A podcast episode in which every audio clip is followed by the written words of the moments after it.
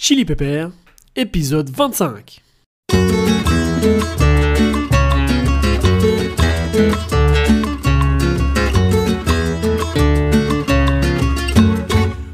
Alors, bonjour à toutes et à tous et bienvenue dans ce 25e épisode du podcast Chili Pepper, votre émission, votre podcast dans lequel on fait parcourir le Chili du nord au sud et de la Cordillère des Andes à l'océan Pacifique. Moi, c'est Jonathan, Jonathan Chetla, et pour ceux qui ne me connaissent pas encore, euh, qui découvriraient ce podcast aujourd'hui, moi je suis guide touristique euh, à Valparaiso, à Santiago. Je suis suisse-chilien, ça fait depuis l'année 2014 que je vis euh, dans la ville de Valparaiso, fondateur de Valpotop, petite boîte dans laquelle on fait donc des visites en français dans toute la région centrale du Chili avec mes collègues, que je salue au passage. Et, et quoi d'autre aussi? Alors j'ai aussi l'administration de l'auberge La Maison de la Mer à Valparaiso, au cas où vous cherchez un endroit pour loger sur, sur Valparaiso. Et également bah, auteur de ce, podcast depuis bientôt deux ans. On a fondé ce podcast, on a créé ce podcast avec Camila et Juan. Et c'est maintenant surtout moi qui, que vous pouvez écouter sur, sur les 25 épisodes maintenant de Chili Pepper. Chili Pepper d'ailleurs, ce podcast, qu'est-ce que c'est? Ce sont 24, 25 épisodes euh, sur le Chili. Donc le Chili, on parle du pays, hein, pas, du, pas du piment. Euh, sur le Chili, on parle, ici on vous fait, découvrir le pays, donc on parle beaucoup de voyages, mais on parle aussi de politique. On a des épisodes sur la dictature, on a des épisodes sur euh, les élections qu'on a eues, tout le processus de changement de constitution, les manifestations, donc beaucoup de politique aussi dans certains épisodes. Euh, ceux qui préfèrent l'histoire, on a, des, on a des épisodes aussi sur l'histoire, on parle de Christophe Colomb, on parle de plein de choses en rapport avec, euh, avec le Chili et l'Amérique du Sud, les Mapuches aussi, la bouffe aussi, la bouffe c'est un sujet très très important pour nous, donc ça on en parle aussi dans certains épisodes, de fromage, de pain, etc. Bref, je vous laisse découvrir tout ça. Euh, il y en a sur Spotify, donc vous pouvez nous écouter sur Spotify, sur euh, Apple Podcast, sur Google Podcast, ou simplement sur, tout notre, sur notre site internet chilipepper.info. Voilà pour la petite présentation. Et aujourd'hui, mes amis, euh, avant qu'on se lance vraiment dans l'épisode, un tout petit mot pour ceux qui ont l'habitude de nous écouter ou qui avaient l'habitude de nous écouter. Enfin, enfin, enfin, un nouvel épisode de Chili Pepper. Le dernier, c'était au mois de mai 2021. Euh, avec cette famille euh, qui voyageait à vélo depuis le sud de la, de la Patagonie et qui espérait arriver jusqu'en Colombie à vélo. Et euh, ça, c'était le dernier épisode, donc ça fait 9 mois qu'on n'a pas fait d'épisode. Je sais, ça fait c'est beaucoup de temps. Euh, plein de facteurs ont joué là-dedans. Euh, d'abord le, retour un petit peu, l'ouverture des frontières progressivement et le fait qu'en tant que, guide touristique, on a commencé à retrouver un petit peu de travail. En plus de ça, bon, des, des, des, des raisons familiales aussi, avec mon fils qui grandit. Euh, peut-être aussi un petit manque d'inspiration. Au bout d'un moment, après 24 épisodes, on commençait un petit peu à, à sécher.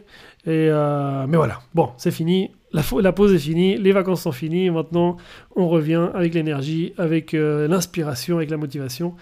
Euh, et, on est très très très content de vous euh, retrouver et surtout pour toutes les personnes qui pensaient qu'on avait eu un problème, qu'on n'était plus là, etc. On est toujours ici. Tout va bien, tout le monde va bien et c'est reparti donc avec Chili Pepper. Voilà. pour bah, l'épisode d'aujourd'hui, mes amis, je suis très très très content d'accueillir les deux personnes qu'on a accueillies aujourd'hui, Gwen et Polo, euh, qui sont deux personnes qui ont, euh, qui ont logé, qui étaient chez moi pendant trois mois à la Maison de la Mer, il y a, maintenant euh, huit mois de ça.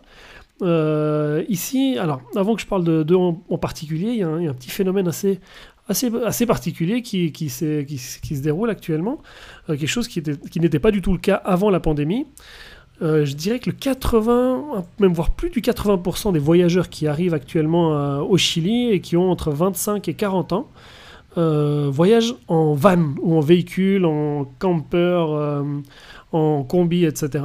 Et où ils arrivent pour acheter un van, où ils arrivent, ils louent un van, où ils cherchent à vendre un van, où ils cherchent à en acheter un. Mais en tout cas, c'est assez fou, c'est quelque chose qui n'était pas du tout le cas avant. Avant, c'était voir plus de voyageurs à vélo que de voyageurs en van. Maintenant, la grande majorité des voyageurs sont en van ou essaient de parcourir euh, l'Amérique du Sud en van. Et euh, bah, bien entendu, on a, sur ce podcast, on a interviewé plusieurs euh, groupes de, voyageurs à vélo et on avait jamais parlé du voyage en van. Du coup, ça c'est un épisode pour vous, mes amis, qui, êtes en train de préparer peut-être éventuellement un, voyage euh, en véhicule ici au Chili euh, ou, sur l'Amérique du Sud. Cet épisode est fait pour que vous puissiez euh, répondre à plein de questions, à plein de doutes. Et c'est pour ça que j'ai invité donc Gwen et Polo. Gwen et Polo qui ont logé chez nous, qui ont passé trois mois, qui ont acheté un véhicule. On les a aidés un petit peu pour ça. Ils ont passé trois mois à refaire leur véhicule, à faire tout l'aménagement du véhicule. Et, euh, et, là, ça fait 6 ou 8 mois, je ne sais plus, qu'ils sont euh, donc en, voyage euh, et qu'ils ont, ils ont fait tout le nord et tout le sud du Chili. Donc ils ont plein, plein, plein de choses à raconter. L'interview s'est déroulée il y a quelques jours, ce que vous allez écouter maintenant.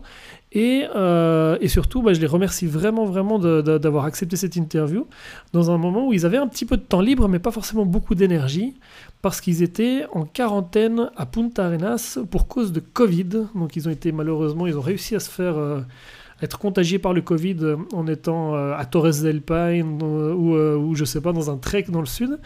Et, et du coup, ils étaient un petit peu patraques, mais ils avaient pas mal de temps libre. Donc on en a profité pour enregistrer cet épisode. Je les remercie vraiment du fond du cœur pour, pour tout ça, pour leur temps. Et eux-mêmes étaient très contents de pouvoir partager leurs expériences. Euh, ils m'ont dit avant d'enregistrer, ils m'ont dit que euh, s'il y avait eu un, épisode comme ça qui avait existé avant leur voyage, ils auraient été bien contents de pouvoir. Il y a plein de galères qu'ils auraient, euh, qu'ils auraient pu éventuellement éviter. Donc, donc voilà, si vous cherchez à acheter un van, si vous cherchez plein d'informations par rapport à tout ça, ayez l'oreille attentive aujourd'hui mes amis. C'est parti, j'en dis pas plus pour l'interview de Gwen et Polo. Vamos. Bon, Gwen et Polo, bonjour. Hello Hola Vous allez bien? Ça va, super. Au top. Moi, ça va super bien. Donc, euh, je disais en présentation que je suis très, très, très content de vous recevoir ici pour, euh, pour ce retour du podcast, parce que là, ça fait plus de six mois qu'on n'a pas fait d'épisode et je suis très content de vous avoir, vous deux. Euh, là, vous êtes dans une situation un peu particulière. Vous êtes un peu enfermé dans votre van, je crois. Oui, tout à fait.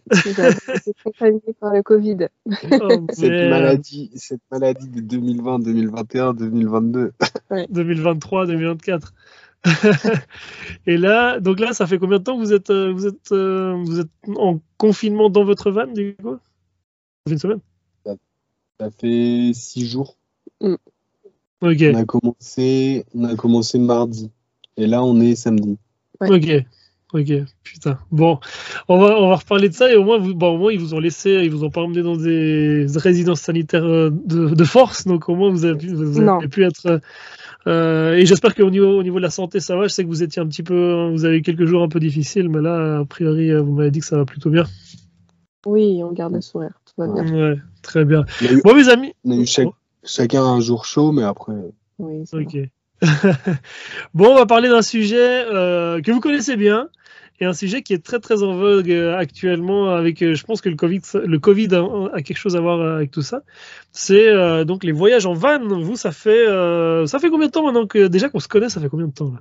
Ça fait, Vous êtes arrivé en juillet, c'est ça? Ça fait 8 mois. Ça, fait, 8 mois, qu'on se connaît et ça va faire 9 mois qu'on fait le Chili. Ouais, c'est ça. Et, euh, et, votre voyage, vous avez commencé, donc là, vous êtes, euh, là, ça fait bah, six mois que vous voyagez en van, plus ou moins cinq mois. Vous avez fait tout le nord. Ouais. le... ouais. Ouais, très bien.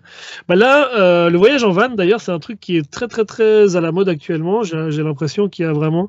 Euh, moi, ces dernières semaines, j'ai rencontré au moins, au moins, au moins 15 personnes qui sont en train de, de, de voyager en van, euh, qui sont passés par Valparaiso, qui sont passés par Santiago. Certains que vous connaissez vous aussi d'ailleurs, que vous avez croisés. Euh, on, on, salue Julien et, et Lise.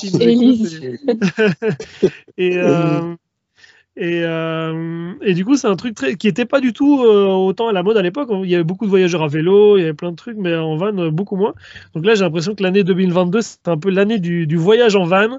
Et il y a plein de personnes qui cherchent des blancs plans, plein de personnes qui ont besoin d'infos, savoir comment acheter un van, où aller, où ne pas aller, les risques qu'ils pourraient avoir avec leur voyage en van.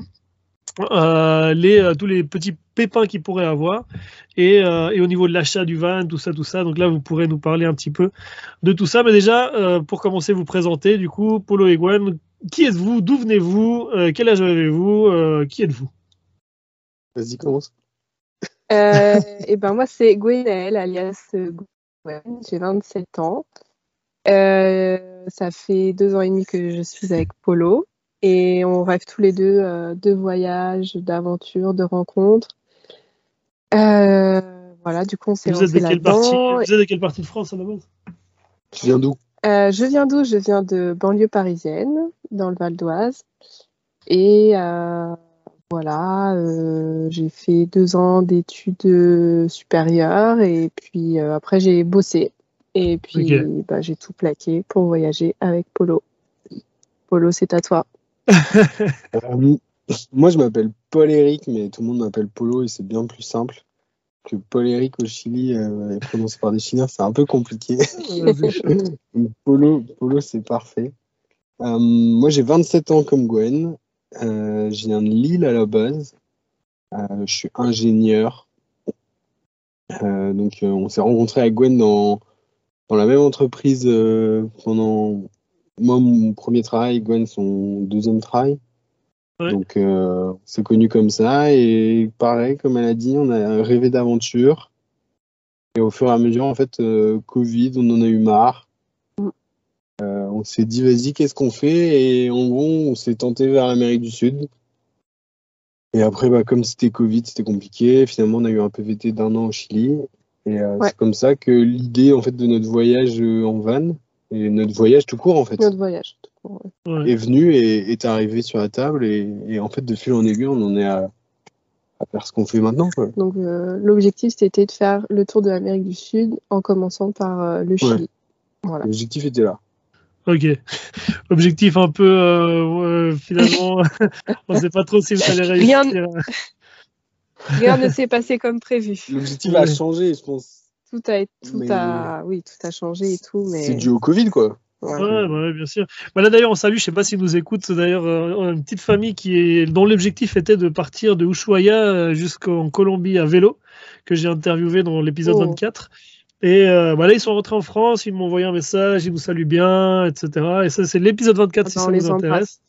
Avec, ils ont une fille de 6 ans, si je me souviens bien. Et dans l'épisode, ils nous parlent de, ils sont à 4000 mètres d'altitude une nuit euh, ou à 3500 mètres à moins 25 degrés avec leur gamine. Et, euh, et, voilà, on les embrasse fort. Et eux aussi, eux aussi, donc avec le Covid, euh, ils n'ont pas pu faire vraiment ce qu'ils ce qu'ils voulaient.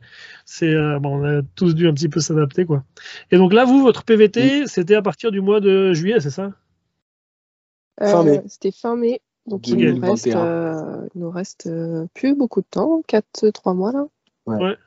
En fait, on a, on a pris aussi l'option PVT parce qu'à l'époque, c'était une des seules manières de, pouvoir venir voyager. De rentrer euh, sur le territoire. Ouais, de rentrer au Chili et de, rentrer tout court en Amérique du Sud, en fait. Ouais. effectivement, les frontières étaient fermées sans visa.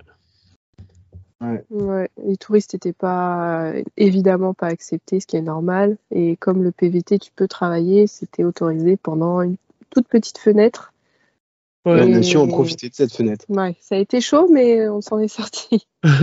Et le choix du, voyage en van ouais, de... de base, rien qu'en prenant un PVT, ça change complètement nos plans.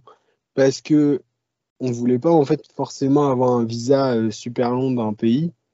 Euh, on voulait vraiment faire toute l'Amérique du Sud et changer de pays comme ça. Et l'idée du voyage en van, vas-y Gwen. Euh, bah, l'idée du voyage en van, euh, bah, ça nous est venu euh, petit à petit. Bah, je pense dès le départ, quasi. Et dès le départ, bah, quand on était au Chili, c'était sûr et certain qu'on voulait le faire en van parce que c'était plus pratique pour nous, c'était plus évident pour nous. Je sais pas, c'est comme ça qu'on se sentait le plus à l'aise de, parce que quand même c'est partir pour une longue durée, c'est entre un an et demi, deux ans, où c'était à peu près la durée qu'on s'était donné. Et on ne se voyait pas euh, le faire à pied ou en vélo, même si c'est super intéressant, c'est juste une manière différente de voyager. Et, et voilà, du coup on s'est dit en van. Ouais. Oui. Moi, j'ai l'impression que là, le, gros boom du voyage en van aussi, c'est le fait que, avec le Covid, euh, vous êtes quand même plus autonome, plus en sécurité, entre guillemets, euh, au niveau, vous n'avez pas besoin de prendre des bus tout le temps avec plein de monde, euh, vous tapez des trains, etc., etc. Donc, des bus qui, parfois en Amérique du Sud, sont pas toujours très, très, très propres ou bien, bien, bien, bien nettoyés. Alors, ici au Chili, oui, mais pas forcément partout. Et j'ai l'impression que le, boom du voyage en van, c'est un petit peu le, Covid, ça, ça, a joué son, petit rôle aussi. Aussi par le fait que tu peux, tu peux te déplacer euh, sans avoir besoin de te faire des PCR ou des ou, ou, enfin bon, bien entendu, il faut que tout le monde ait son, son, passe sanitaire, etc. C'est important, il faut se vacciner. Mais, mais quand tu arrives de France et que tu as de la peine un petit peu à faire valider tous tes vaccins, toutes tes doses, etc., euh, parfois, dans certains trajets, il me semble que c'est un peu compliqué euh, pour, euh, pour les personnes qui n'ont pas les, trois doses du vaccin. Du coup, c'est, enfin, le voyage en van, finalement, tu es, beaucoup plus autonome à plein de, à plein de niveaux. Je pense que le, boom, il avait, enfin, je pense que ça avait déjà commencé. Le, parce qu'en fait, le Chili, vu que c'est un pays hyper complet au niveau des climats, des paysages, etc., je pense que déjà, les Français adorent le Chili, déjà pour commencer. Et étant donné que c'est un pays très long, donc il fait 4000 km, c'est quand même plus pratique de le faire en van. Après, chacun le fait comme il veut. Mais je pense que c'est pas comme. Euh, je ne sais pas quel autre pays, mais c'est un pays très long, donc c'est quand même. Il y a quand même un avantage euh, plus, plus spécifique à, être en van. Je pense que ça avait déjà commencé avant qu'on arrive, mais euh, sûrement que le Covid a appuyé ça, clairement. Aujourd'hui, on en croise euh, enfin, beaucoup. Hein. Ouais, ouais. c'est clair. Euh, je pense qu'il y a un peu de deux effets. Je suis d'accord avec Gwen. c'était déjà parti avant. Mm. Mais peut-être que c'était moins présent. Il y avait peut-être moins de monde. On en parlait peut-être moins. Et là aussi, il y a une coupure de, deux ans où personne n'a voyagé. Donc il y a plein de monde qui, je crois, en a marre. Et en fait, tu as, en plus de ceux qui voyagent cette année-là, tu as tous ceux qui n'ont pas pu voyager l'année dernière, qui viennent voyager maintenant. Tu vois, par exemple, euh, Lise et Julien, qu'on parlait tout à l'heure, je pense qu'ils auraient aimé faire leur voyage un an plus tôt, mais Covid les a déplacés un, an après. Donc, tu as toute cette somme de voyageurs qui, qui est prêt à voyager. Et après, oui, sur euh, passer les frontières, euh, pas avoir besoin de PCR, être complètement autonome. Euh, ouais, t'es plus autonome en van, c'est sûr. la sensation de liberté, tout ça font que plein de gens veulent faire du van, veulent vivre en van life, et puis même c'est vachement démocratisé. T'as plein de vidéos maintenant sur YouTube en mode je voyage en van, je fais mon van. Ouais, il y a ça aussi. Ouais. C'est plus un truc inaccessible. Quoi et là, donc, euh, bon, dans, dans, le, dans, le, voyage en van, donc il y, y, a deux options en gros pour les voyageurs qui débarquent et qui veulent voyager en van. D'abord, c'est euh, la location, ensuite l'achat ou l'achat d'un van. Euh, bien entendu, la location, ça, ça, vaut le coup si, si tu vas voyager vraiment, si court voyage, un truc d'une semaine, deux semaines, voire un mois, mais parce qu'après il faut encore le revendre. Hein, Déjà, l'achat du van, ça prend du temps, on va en parler tout à l'heure, et le, la revente du van aussi prend du temps. Mais euh, donc pour des, plus courts séjours, euh, la location, ça vaut le coup. Par contre, c'est cher. Hein. C'est la bonne très, très cher. Mais c'est très très cher. Ouais. Après, sur un, sur un court séjour, il faut t'attendre. séjour, euh, oui. Non, non, mais après, si tout est compris, évidemment, dans le van et, et que c'est un court séjour, ça vaut le coup. Par contre, sur la durée, ça vaut pas du tout le. Le jeu n'en vaut pas la chandelle, c'est beaucoup trop cher. Après, c'est cher, mais tu payes pas d'hôtel parce que bah, tu dors dans ton van. Ouais, mais ça reste quand même cher si tu fais un long voyage. Vaut mieux ah oui, non, mais si tu fais un long voyage, ça sert à rien de faire de la location. Ouais. Clair. Donc, petit Et du coup... court séjour, euh, location, oui. On a croisé, ouais, des mecs en location. Ouais, avec les fameux weekend, uh, weekend campers, là, les... c'est un peu les plus connus. Andes Camper. Andes Je crois qu'il y a eu un week aussi, mais ouais. Euh, ouais. Et, et, aussi, aussi ce qui, ce qui a à dire aussi, je rejoins, je rejoins Gwen sur le, fait qu'elle disait, ouais, le Chili, c'est 4000 km, mais tu vois, par exemple, la, Patagonie, la région d'Aysén, euh, donc c'est euh, vraiment la Patagonie, la, la carretera australe, tu peux pas la faire en autrement qu'en van. Ouais. Bah, tu peux la faire à vélo. Mais on, a euh, rencontré des gens qui étaient en stop, qui étaient en stop, en voyage en stop. Mais tu vois, il y a pas, il nous disait, il n'y a pas de bus tout le temps. Des fois, il n'y en a pas. c'est un, peu plus délicat. sur certaines régions du Chili, c'est plus délicat quand même. c'est clair. Et vous, du coup, bon, vous avez opté sur le, pour l'achat du van. Euh, et, euh, et, là, il y a deux, deux options qui, qui s'offrent à vous au, moment d'acheter un van. D'abord, c'est euh, d'acheter un van déjà aménagé, ou la deuxième option, c'est d'acheter un van vide, on va dire, entre guillemets, et l'aménager vous-même. Et vous, comment ça s'est passé? Quelle option avez-vous choisi Et est-ce que vous regrettez ou pas? Et, et, comment ça s'est passé? Ben, en gros, on a voulu faire un peu comme tout le monde et, arriver sur le territoire, acheter notre van tout frais, qui sort du four et euh, entre guillemets et, commencer l'aventure. Bon, ça s'est pas passé comme prévu. Euh, ça fait partie, euh, ça fait partie de l'aventure, c'est qu'il y a des imprévus et, et du coup, on a finalement opté pour l'option de le faire nous-mêmes, puisqu'on n'est jamais mieux servi que par nous-mêmes. c'est le cas de le dire. Du coup, nous avons euh, un RUT avec notre PVT, qui fait que nous avons pu acheter un véhicule à un Chilien et euh, avec qui nous sommes toujours en, contact. Donc ça se fait, il n'y a pas de souci. Euh, il y a beaucoup d'idées reçues quand même là-dessus, le fait d'acheter un Chilien ou de le faire soi-même, etc. Donc je rassure tout le monde que c'est possible, c'est faisable. même pour ceux qui n'ont pas de PVT. Oui, ceux qui n'ont pas de PVT non plus finalement, avoir un route, avoir un numéro chilien, c'est hyper facile de l'avoir. On a des amis qui l'ont fait en 24 euh, heures, je crois. Ouais. Euh, et, puis bah voilà, du coup on a acheté un véhicule à un Chilien et euh, on, a, on a décidé de l'aménager de A à Z. Le fameux Herman. voilà. et, et, grâce à Jonathan, nous avons pu l'aménager à la maison de la mère euh, Parce que quand il n'est pas podcasteur, il est gérant d'un hostel, maison de la mer.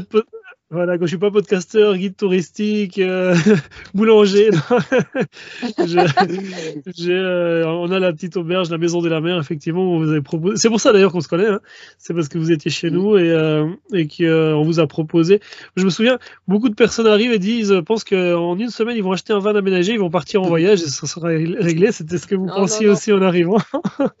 et, finalement, bah, vous êtes resté trois mois, je crois euh, chez nous et, euh, et, vous avez pu euh, bah ouais vous avez vous avez aménagé votre van aussi. Il me semble que c'était, on était en phase, je sais plus si en phase 2, en phase 3, mais les, les toutes, les, toutes les régions n'étaient pas encore totalement ouvertes. C'était un, un peu compliqué, il me semble, de ce côté-là. Il y a une petite, il y a un problème d'internet là, je vous vois plus, je vous entends plus là. Bon, alors on a une petite interruption euh, de, à cause d'un appel de la cérémonie de salut de, du gouvernement chilien, donc euh, qui regardait si vous étiez bien en confinement dans votre van, c'est ça? Ouais, c'est ça. Mais, euh, et donc, c'est pas un mythe. Hein. Donc, si vous devez être en confinement, si vous devez être en quarantaine, euh, il, il, il, vérifie réellement. D'ailleurs, ah oui, je sais pas si on l'a dit, mais vous êtes donc au, au sud, vous êtes à Punta Arenas actuellement. Hein. Ouais, exact. Je crois qu'on l'avait pas dit. Ouais, donc vous avez à la pointe sud du Chili quasiment, et, euh, et ils ont accepté donc euh, que vous fassiez votre euh, que, que, vous ouais que, que, vous fassiez votre quarantaine dans votre van. C'est c'est c'est une décision un peu particulière. Enfin, je sais pas, c'est c'est pas commun, j'imagine. Bah en fait au début, je, on a demandé si pour la résidence sanitaire, mais ça avait l'air compliqué. Ils n'ont pas toujours des places, on ne sait pas si on pouvait être ensemble, etc. Et après, je lui ai expliqué qu'en fait, on était euh, voyageurs et que de toute façon, on vivait en van. Et en fait, euh, il a, en gros, il m'a demandé si on avait des réserves pour une semaine. Donc, en fait, des réserves de nourriture pour pouvoir tenir une semaine sans avoir à ressortir et faire des courses. Donc, en fait, c'était un peu la condition. Ce qui leur importe, c'était de pas sortir, en fait. Donc, euh, nous, ben, c'est important. Donc, il n'y avait pas de donc il a dit, il n'y a pas de souci, je note où vous, où vous passerez votre quarantaine et puis, euh, et puis voilà, il n'y a pas de problème. Ok, bon, bah super, excellent. Ouais, parce qu'en théorie, j'imagine que bah, après Punta Arenas, ça, doit être un petit peu plus relax euh, que, que Santiago Valparaiso de, de ce côté-là. Mais... Ouais, c'était cool. Mais euh, ils l'ont vraiment pris au sérieux, donc moi aussi j'étais étonnée, puis j'étais agréablement surprise, donc tant mieux pour nous. Super, super. Bon, on était à, l'achat de votre, de van, on parlait un petit peu de l'achat. Et ce qu'on n'a pas dit, c'est peut-être le, niveau où c'est quand tu achètes un van à un Chilien, donc euh, comme vous l'avez dit, il n'y a aucun problème. Quand vous êtes étranger, acheter un van à un Chilien, etc. Bon, il y a un peu des petits problèmes de traduction parfois. Il faut, euh, là, il vaut, il vaut mieux être un petit peu. Quand on parle pas, où vous êtes arrivé, vous parlez pas aussi bien espagnol qu'actuellement, donc euh, et encore moins le chilien. donc, il y a eu peut-être des. Je disais surtout que c'était faisable, qu'il fallait pas s'arrêter aux idées reçues, mais il faut, voilà, il y a des, il y, a un, il y a un langage effectivement chilien sur place qu'il faut maîtriser, que nous, on maîtrisait pas du tout à l'arrivée. Et, euh, et, heureusement que vous étiez là, parce que c'est vrai qu'au début, euh, ben, c'est mieux qu'ils aient un premier contact avec un Chilien, un, ami, de la famille, peu importe, un voisin, ça les rassure. Ouais. Et c'est normal. Euh, à la place de à, sa place ça aurait été oui c'est pareil t'es en France un chilien qui veut t'acheter un véhicule c'est pareil t'es pas tout de suite en confiance donc vaut mieux avoir quelqu'un euh, qui peut t'aider qui peut te traduire et qui fait aussi un peu euh, intermédiaire. intermédiaire. Et ça nous a bah franchement ça nous a complètement aidé et je suis pas sûre que on aurait pu ça aurait peut-être été différent au niveau de l'achat, euh, peut-être qu'il aurait pas eu confiance, etc. Et finalement, oui, c'est. Vous avez eu quelques quelques euh, quelques incompréhensions aussi parfois. Ils vous envoyaient des messages, des fois vous compreniez autre chose et après vous répondiez autre chose. je me souviens que c'était un petit peu ah un petit peu compliqué à certains certains moments. Bon, ça pouvait être un peu compliqué. C'est ça qu'il vaut mieux avoir quelqu'un quand même euh, qui peut traduire et qui peut redonner confiance aux vendeurs. Après, vous êtes allé donc bon après vous êtes allé tout seul euh, faire faire la démarche à Kilikura pour le, pour l'achat du van. Euh, et, et, après, il y, a, il, y un truc qui est important aussi, d'après moi, euh, à souligner, c'est quand, quand tu achètes un van ici au Chili, il y a quelque chose qui, qui est un petit peu négligé peut-être par certains, mais qui finalement peut être assez compliqué sur le moment, c'est le comment ça se passe au niveau monétaire, en fait, au niveau de, donc, tu achètes un van à, à, 5 000, 6 000, 7 000, 8 000 euros, voire plus, hein, voire 15 000 euros, hein, parce qu'il y a des vannes beaucoup plus chers. Euh, comment ça se passe pour retirer 15 000 balles ou, 5 000 balles euh, euh, ici au Chili ou euh, faire un virement Parce que, euh, donc, vous, comment vous, vous y êtes pris? Moi, je sais comment, comment ça s'est passé, mais je sais que vous avez essayé d'une façon, ça n'a pas marché, vous avez dû essayer d'une autre façon. Du coup, comment ça s'est passé? Nous, au début, on est parti sur l'hypothèse de pouvoir faire un virement à l'étranger. Ouais. Une banque française et une banque chilienne. Et en fait, ça a bloqué niveau Chili. Parce que, apparemment. Euh, vous avez utilisé quelle, quelle plateforme vous aviez utilisé Je me souviens plus. On avait utilisé World Remit. mais. Euh, Qu'on ne conseille absolument pas. On ne conseille pas. euh, en fait, World Remit se charge de faire la conversion de euros à Chilean pesos et de le livrer sur le euh, compte euh, du Chilien en question. Mais le problème, en fait, c'est que c'est la banque chilienne qui a stoppé la transaction parce que ne peut pas recevoir, par exemple, 5000 euh, euros sur ton compte en banque. Parce que notre vendeur avait un plafond, il ne pouvait pas recevoir ce montant-là. Et je crois que tu nous l'avais même expliqué qu'à certains moments, euh, tu avais un montant par mois que tu pouvais pas. Tu pouvais pas recevoir plus. Mais ce, que je, ce, que je, retiens de ça, c'est finalement de, la meilleure solution, c'est le cash. Ouais. C'est direct, il n'y a pas d'ambiguïté, il n'y a pas euh, ton argent, il passe par je sais pas où. Euh, ouais. Parce que nous, tu il est. ton argent, donc euh, en fait, tu, tu, sais. Bon, par contre, la dépense, ça peut être compliqué à sortir. Nous, je crois, on avait tu peux, donc, tu peux retirer que 200 000 pesos par 200 000 pesos. Ouais, dans le retrait, c'est à 200 000 pesos. Mais tu peux faire autant de retraits que tu veux quand tu viens dans ta banque. Je crois jusqu'à 24. Donc 24 euh, fois 200 000, c'est énorme, quoi. Ouais. Mais nous, nous, on avait deux cartes. Donc sur les deux cartes, on tirait à chaque fois. Et à chaque fois, on allait en banque et on retirait de l'argent euh, à la banque. Et en plus, on n'avait pas de frais sur les retraits à l'étranger, donc euh, c'était tout bénéf. En fait, fallait en fait, on aurait dû faire ça dès le dès départ. le début, oui. Euh, tirer en cash, et puis voilà. Mais tu as certaines banques à qui tu peux avoir des frais parce que tu retires, parce que machin, mais ça, j'ai envie de te dire, c'est euh, dans tes préparatifs de voyage, il faut que tu sois prêt à avoir cette possibilité, enfin, à te dire, bah voilà, comment je paye une, mon, mon véhicule en cash. Quoi. Vous étiez, vous, vous retiriez à Scotiabank pour pas avoir de frais ou, vous, euh, vous, vous aviez pas de frais avec votre carte Les deux. en fait, euh, on n'avait pas de frais, on n'a pas de. T'as pas de frais ouais, quand tu arrives au distributeur. En tout cas, durant notre période. Après, il, peut, il faut quand même vérifier euh, auprès des, des, gens, des groupes Facebook, etc. Et euh, voilà des témoignages de personnes parce que peut-être que ça peut changer dans le futur. euh, donc il faut vérifier en amont. Mais en tout cas, depuis qu'on est au Chili, on ne passe que par la Scotia. Il n'y a pas de frais et en plus notre carte n'avait pas de frais non plus. Donc euh... oui, il n'y a pas de frais à l'étranger. Ouais, ok, ouais. Donc on, c'est Scotiabank, c'est tout ce qui est vraiment, euh, vraiment conseillé par tout le monde, c'est les retirer en général chez Scotiabank parce qu'il n'y a pas ou moins ou beaucoup moins de frais qu'ailleurs. Et sinon, dans les autres banques, je sais qu'en moyenne, par retrait, c'est aux alentours de 8, 8 à 10 euros euh, de frais. Et du coup, ça fait vite euh, quand tu dois retirer 200 000 par 200 000. Et que donc 200 000, ça fait environ, euh, on va dire, 220 euros. Hein. Donc que tu dois arriver à 5 000 ou, ou 8 000 euros par des retraites de 220 euros. Et qu'à chaque fois tu claques 8, 8 à 10 balles de, de, frais, ça, ça, ça, fait, ça fait vite un petit, un petit montant. Quoi. en fait, à la base, on voulait pas prendre l'option cash pour ce problème-là, parce qu'on risquait d'avoir des frais à chaque fois qu'on retirait de l'argent. Mais finalement, en fait, euh, nous, la banque, elle nous a fait un, un cadeau en quelque sorte. Enfin, je sais pas, mais euh, moi, j'ai retrait illimité et Gwen avait par exemple retrait trois retraits par mois. Et, euh, et en fait, là, pendant la période des vacances de l'été, il y avait retrait illimité à l'étranger. Donc en fait, à partir de ce moment-là, bah, on a tout retiré. Excellent. Ouais. Et du coup, après, bon, après, il y a aussi au niveau de la sécurité de retirer plein de cash et de sortir de la banque. Euh, et toujours le, Je sais comment c'est la Scotiabank à Valparaiso. En plus, il y a le garde qui est derrière toi quand tu, euh, quand tu retires ton cash là. Euh, et, du coup, lui, il voit tout ce qui est en train de se passer. Et, et parfois, ça peut faire un peu flipper. Vous, bon, vous n'avez pas eu de problème. Mais... Non, on n'a pas eu de problème. Après, c'est vrai que on en avait discuté ensemble. Ouais, faut faire attention c'est sûr que voilà, tu te balades pas avec euh, ton sac à la main, avec euh, ta pochette visible.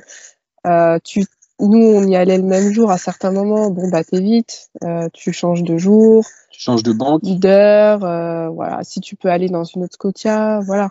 Bon, après, faut c'est des gestes bon simples et voilà, c'est du bon sens. Mais peut-être que dans dans l'action, tu penses pas forcément, mais après, c'est sûr que tu te balades pas, voilà, avec, je sais pas, 1000 euros sur toi. C'est sûr que c'est compliqué, il faut faire attention. Je pense que trop de sécurité, euh, ça va jamais tuer de ta sécurité, donc vaut mieux partir en, disant euh, tout le monde peut me piquer euh, mes thunes que. Comme en France, hein. Il n'y a pas de, il y a, pas de comparaison. Le Chili est plus craignos, non, il n'y a rien de tout ça. C'est comme en France, t'évites tout simplement de te balader et de le montrer à tout le monde que tu as 1000 balles dans ta poche. Nous, on a des pochettes de corps, c'était directement là-dedans. Et puis, même maintenant, quand on retire de l'argent, on fait super gaffe, tu vois. quand on, continue tire l'argent, on prend directement dans notre poche et euh, on évite de montrer ça à tout le monde parce que tu sais jamais sur quoi tu peux tomber. Quoi. Oui. Ouais, moi je sais que bah, typiquement euh, bah, les deux dont on a parlé tout à l'heure, eux ils ont été suivis à la sortie de, la banque à Valparaiso quoi. Euh, donc donc faut ouais faut, faut faire faut faire faut faire attention après euh, c'est possible, c'est faisable. Moi, je retire de l'argent, etc. En général, il se passe rien, mais, euh, mais après, ici, c'est comme, comme un... Moi, je dis toujours, Valparaiso, Santiago, c'est comme Paris, Marseille ou Barcelone.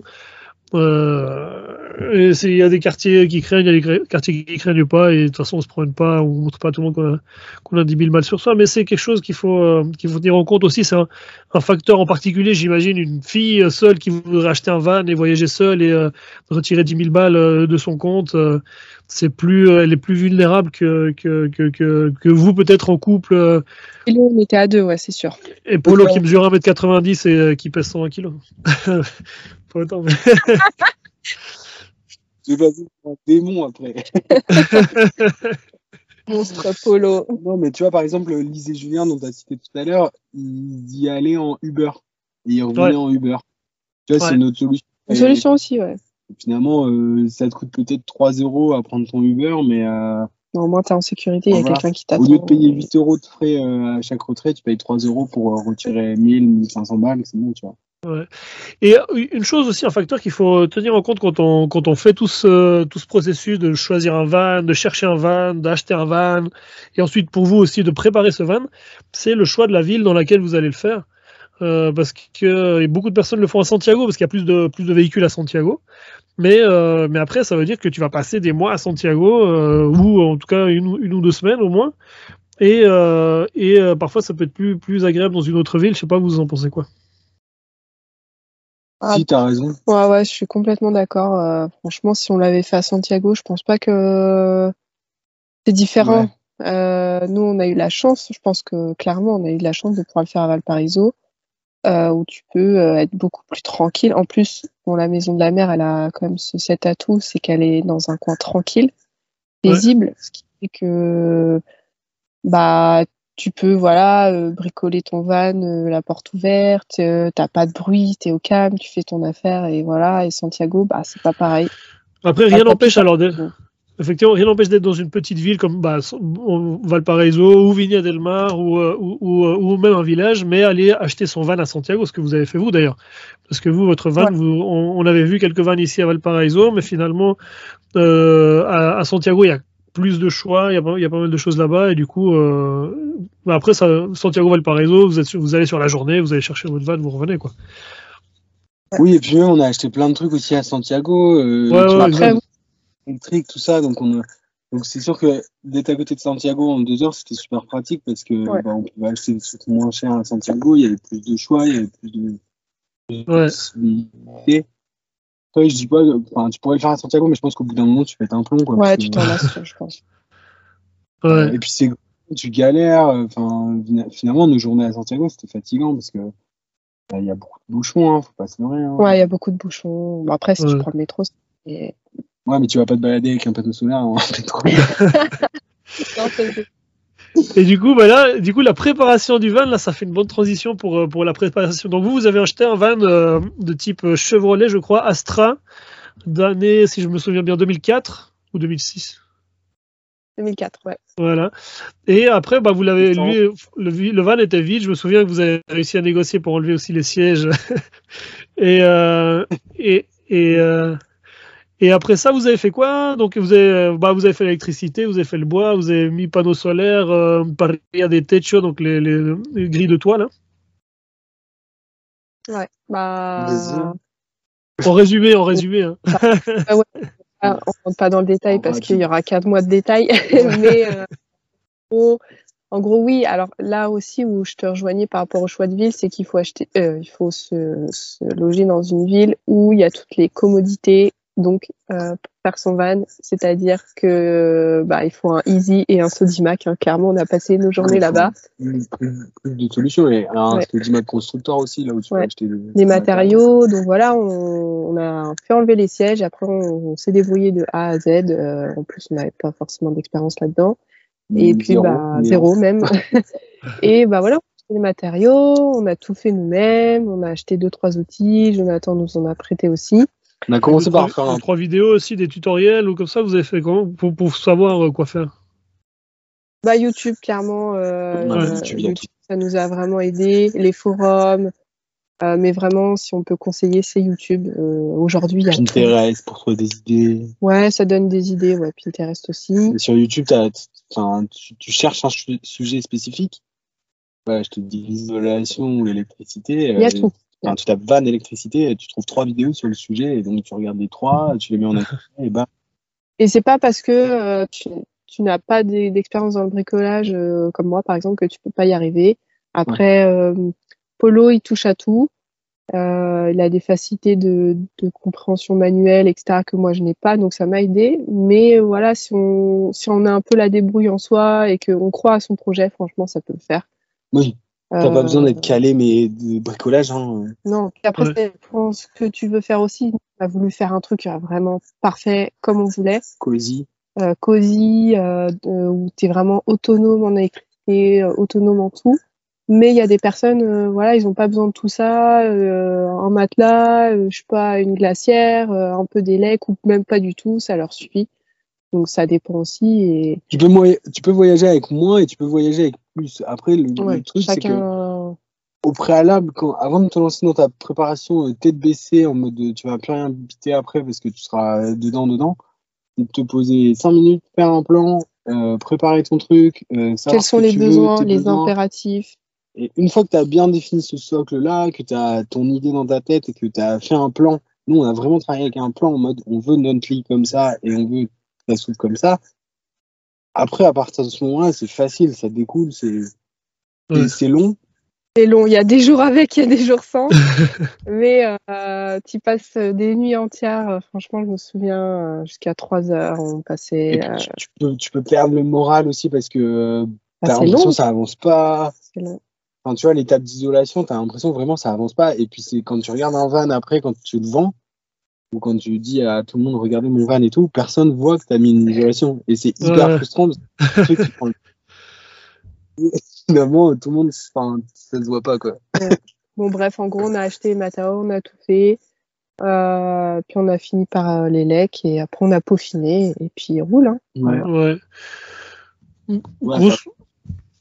Grosso, modo, ça vous a coûté combien euh, Alors l'achat du van, je sais pas si, si, on peut le dire, hein, mais ou, ouais non, mais Ouais, en gros, ouais, après vous allez vouloir vendre votre van, donc il vaut mieux pas dire. Euh, ah, ok, ok, ça va être ah, secret confidentiel.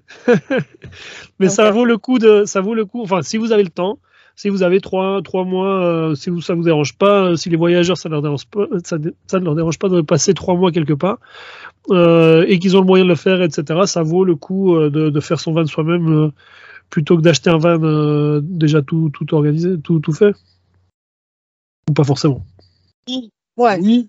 Ouais. Après, ça dépend aussi. Ton van, ce sera ton van. Après, nous, on a mis le temps qu'on a mis parce que bah, on s'y connaissait pas, parce qu'on a galéré à acheter des trucs, on a ouais, qu'à gérer, tu vois.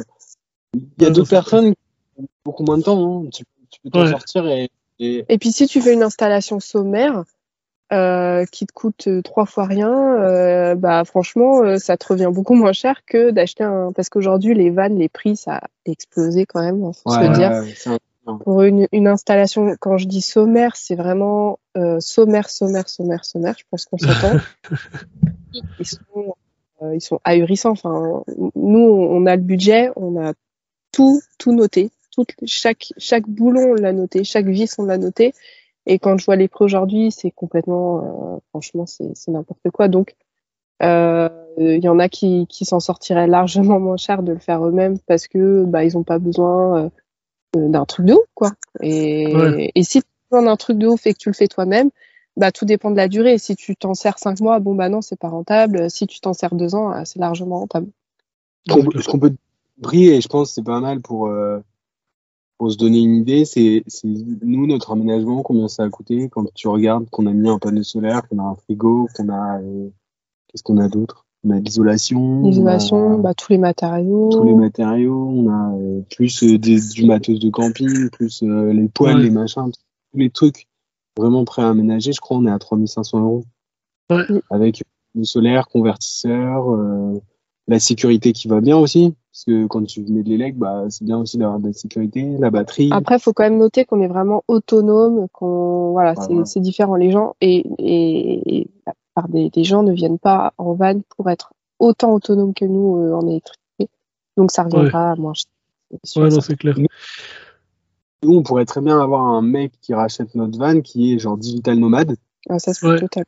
Et euh, il a, euh, en termes d'électricité, il a tout pour bien travailler, quoi. Ouais, excellent. pas besoin de ça. Tout, le monde n'a pas besoin de ça, et des gens ont besoin de moins, et des gens ont besoin de plus. Bien sûr, ouais, tout dépend des, besoins de chacun, effectivement. Hein. Ouais. Et vous, bon alors du coup vous avez fait votre van, etc. Et ensuite, bah, vous êtes parti. Et là on va parler euh, un petit peu de l'aventure, des premiers. Euh, vous avez fait les premiers tests, première nuit euh, autour de Valparaiso. Vous êtes revenu, ensuite vous êtes parti pour de vrai. On a fait une nuit à. Non, on a commencé, on a fait. Concon, non Ou, à la Campana, je sais plus. À Concon, ouais.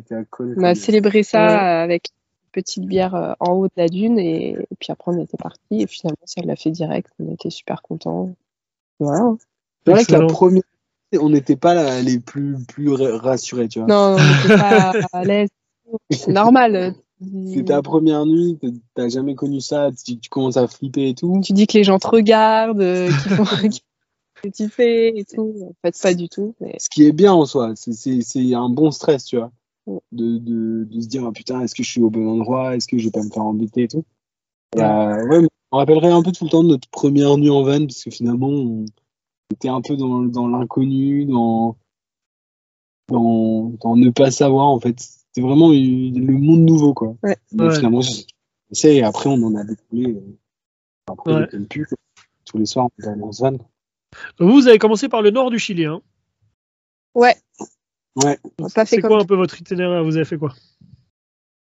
Alors, on a fait euh, toute la côte, en fait, euh, jusqu'au moment où, où, on a dû aller vers. Euh, euh, non, avant, Pisco Alki, tout ça, on a fait un petit détour. Ah oui, la Serena, ouais. La Serena.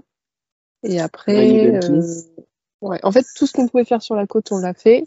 Et après, bah, quand il y avait les lieux importants, comme oui, San Pedro de Atacama, on a fait un, un détour. Et puis. Euh... Mais vraiment, notre, notre, itinéraire du départ, c'était on va vers le nord. Mm. Donc, on est parti de, de Valparaiso et euh, tu, tu regardes la route pour aller dans le nord, il n'y en a pas 10 000, t'as la 5 la route à Cinco. Ouais. Donc on a pris ça au début, on a longé. Après on est arrivé à la Serena, on est allé à la euh, Vallée d'Elqui. On a quitté la Vallée d'Elqui, on est encore monté, on est arrivé jusqu'à Antofagasta, je crois. Euh, Antofagasta, après d'Antofagasta, tu pars vers San Pedro de Atacama. Ah non, on a fait Copiapo en, entre les deux. En gros, toute la côte et dès qu'il y a des choses importantes, euh, il y avait des choses importantes, on re-rentrait dans, dans, les terres et, ouais. et voilà. Et après, c'était par le nord, repasser par euh, Valparaiso pour dire bonjour aux copains et après, c'était Parce qu'à la base, vous partiez vers le nord. Si, si, les frontières avaient été ouvertes au nord, votre idée c'était peut-être de partir sur la Bolivie, le Pérou? Oui, on voulait faire euh, peut-être quelques semaines au Pérou, euh, quelques temps aussi en Bolivie et après redescendre par le sud. Mais euh, les, le gouvernement en a décidé autrement, ça s'est finalement pas ouvert. Donc euh, bah, on a poursuivi notre périple au Chili et on est super content parce que parce qu'on peut dire qu'on a fait vraiment, en tout cas le nord et là le sud pas encore à 100%, mais euh, le nord on l'a vraiment fait euh, en long, en large et en travers. On est super content. en plus c'est enfin, quand tu parles avec les gens, c'est toujours le sud, le sud, le sud, mais le nord il y a un milliard de choses à faire et il n'y a pas que San Pedro Atacama, s'il vous plaît. Il y a plein ouais, de choses. Moi, je préfère le nord. Hein. Moi, personnellement, je, je, suis un gros amoureux du désert et moi, j'ai toujours dit, moi, je kiffe grave euh, le, le, nord du Chili. Euh, vraiment, j'aime vraiment beaucoup. Et ouais, beaucoup parlent du sud, on veut faire la Patagonie, euh, mais après, c'est très bien aussi. c'est sûr. Le nord, c'est kiffant. Je, je, veux pousser les gens à aller à être curieux et à aller voir tout ce qu'il y a à faire dans le nord parce que bah, on y a passé euh, combien de temps Plusieurs mois. Deux mois, trois mois et on n'a pas arrêté et tous les jours il y avait quelque chose à faire tous les jours et c'est pas euh, c'est pas des petites balades c'est vraiment des trucs je, merveilleux que vous verrez qu'une fois dans votre vie franchement ouais. donc le nord il y a euh, donc si on fait un petit peu le un petit peu l'itinéraire bon San Pedro d'Atacama c'est c'est l'endroit un peu le plus connu parce que c'est ouais. c'était c'était un petit village maintenant c'est un gros village au milieu du désert mais qui est un petit peu au centre de de plein de spots, de vallées différentes, de, de Salar, de geyser d'un côté, euh, Salar de l'autre, euh, et euh, lagune, etc. Lagune. Donc, de toute façon, il faut y passer. Je... Genre, je te dis un truc à la con, là, Megève ou je sais pas quoi, là, tu vois, c'est genre la Plagne, un petit village qui était pas connu dans les années 70, et parce qu'il y a 10 milliards de trucs à faire, bah, ça a explosé le niveau touristique. Ouais. Il faut y, faut y passer parce que les, les trucs à faire sont, sont incroyables. Super, incroyable. Ouais. Et après, plus au nord, c'est beaucoup moins connu, mais du coup, tout, tout ce qui est depuis Arica en direction de la Cordillère, là, si vous arrivez à m'en parler un petit peu. Moi, personnellement, j'y suis encore jamais allé. Poutré, et ensuite toute la boucle du haut, là. Euh, vous, je, ça a l'air d'être tellement de la folie, tout le monde en parle. Euh, enfin, ceux qui, ceux, ceux, qui ont décidé d'y aller, qui ont, qui ont, qui ont été curieux, comme vous le dites, et, euh, comme tu dis, Gwen, et qui ont euh, voulu y aller et qui, et qui, ont essayé sont tous super contents. Donc, si vous arrivez à en parler un peu. Euh, bah, Arica, euh, moi, c'était mon coup de cœur déjà. Euh, la ville d'Arica La ville d'Arica déjà, parce que okay. c'est Buena Onda, tu te sens bien, les gens sont cool, la mer et plus chaude, donc tu peux te baigner. Déjà, c'est super cool. Euh, mais euh, autour d'Arica, du coup, oui, il y a Poutré. il n'y a pas vraiment. Oui, c'est la, la, ville en altitude, la ville étape. Quoi. La ville étape. Donc, notre gros coup de cœur de cette région et même du nord, c'était le salar de Souriré, qui est un salar euh, magnifique. Donc nous, je crois, on les a tous fait les salars. Donc euh, t'en bouffes, t'en bouffes, mais celui-là est vraiment différent euh, et il est entouré de montagnes, de volcans. Euh, y a, comme partout. Comme partout, comme partout. Mais il faut le voir pour le pour le croire parce que c'est vraiment différent. À chaque heure, il y a des couleurs différentes. Euh, il y a des qu'on appelle ça des flamants roses, t'as des guanacos, t'as des et ça pareil il y en a partout aussi mais euh, je sais pas celui-là est vraiment différent c'est on s'est retrouvé en plus on était tout seul on était tout seul euh, pendant pendant notre séjour là-bas on a passé la nuit là-bas je pense aussi ce qui a fait du bien c'est que on était tout seul il y avait personne il y a des termes aussi qu'il n'y a pas beaucoup de personnes qui, qui connaissent où tu es vraiment tu regardes autour de toi, 360, c'est que de la montagne, de la montagne enneigée, été dans de l'eau à 38 degrés. Et enfin bref. puis les locaux qui vivent là-bas. Il, y a il y avait un poste de carabineros parce que c'était à côté de la frontière, et après, sinon, il y avait un mec de la CONAF. Et eux euh, sont super, super, cool. super cool et sont super sympas parce que tous les mecs de la CONAF à qui on a parlé dans cette région-là étaient en mode Ah, bah, tu vas aller là, faut aller voir ça, il y a, là-bas, il y a des termes, vas-y. Mm. Euh, donc la CONAF, c'est pour ceux qui ne connaissent pas la CONAF, c'est les, les gardes-parcs, on va dire, euh, les, euh, ceux qui s'occupent des parcs nationaux, etc. Ouais. Voilà, après il y avait le, le volcan euh, Parinacota. Parinacota que malheureusement on n'a pas pu voir correctement parce qu'il y avait beaucoup de nuages. Mais je crois que c'est un des plus beaux qu'on ait vu, ou même le plus beau, parce qu'il est vraiment ouf. Connu, qui est enneigé, c'est vraiment magnifique. Et puis même, t'as pas, T'as pas que le volcan, t'as aussi des lagunes à côté, t'as un lac aussi. T'as des lacs. Altitude, je crois, le plus haut. Euh... En tout cas, c'est magnifique là-bas. Ouais, c'est vraiment soleil. T'as pas qu'un truc et tu peux euh, avec ton van aussi, c'est ça qui est bien. Tu disais tout à l'heure pourquoi les gens partent en van et tout. Parce que bah, tu vois, ces expéditions-là, tu les fais en autonomie complète, t'as pas besoin d'un guide, tu pars trois jours, tu dors à 4000 mètres, tu prends un peu d'essence en plus. Mais voilà, après, tu es complètement indépendant et si tu veux aller à ce là tu vas. Si tu veux aller si à telle heure tu veux aller dans le terme, si à telle heure tu as envie bah, juste de regarder euh, le salar, bah, tu le fais et tu es autonome et c'est magnifique. Ouais, nous, on peut vraiment aller jusqu'à Poutré et jusqu'au salar de Souriré. C'est limite là, très proche de la Bolivie. Tu à 3 km de la Bolivie. Mais ça, ça vaut vraiment le coup. C'est super sympa. C'est des couleurs magnifiques. On recommande à 100%. Ouais. Et t'es tout seul, quoi. Tout seul. là-bas, bah, déjà en temps normal. Hein, avant la pandémie, il y, a peu de touristes qui allaient euh, par là-bas. Donc là, j'imagine en pleine pandémie, euh, là, vous, êtes, vous, devez être euh, tranquille en règle générale un peu partout. Ça va être, ça va être plutôt, plutôt pas mal. Et je pense même pour ceux qui n'ont pas forcément de van et tout, qui vont jusqu'à Arica, on a croisé des, touristes qui allaient jusqu'à Arica. Il y a des choses à faire à Arica. Il y a un musée où on a vu des momies trop stylées. Ouais, ouais. c'est juste derrière. Et, euh, et Arica, tu peux la faire, c'est super sympa et tout. Et après, tu peux te prévoir un petit temps d'expédition justement pour aller jusqu'au volcan Parinacota, aller au Salar, tout ça. Il faut savoir qu'il y a des tours opérateurs euh, au niveau du tourisme. Il y, a, il y, a, de quoi faire si vous êtes à pied ou quoi et que vous n'avez pas la possibilité d'y aller par vous-même. Il y a des tours opérateurs.